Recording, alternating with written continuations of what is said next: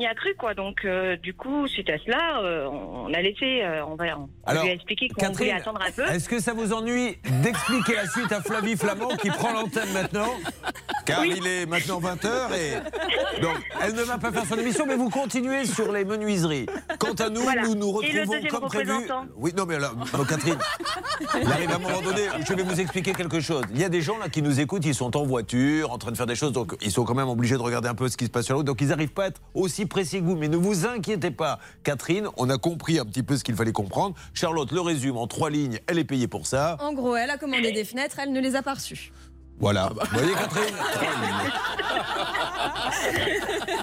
C'est un métier. Si, au moment où vous voulez faire un enfant, vous expliquez à votre mari que pour faire crac-crac, il faut donner autant d'explications, c'est pour ça que vous n'en faites un que tous les trois ans.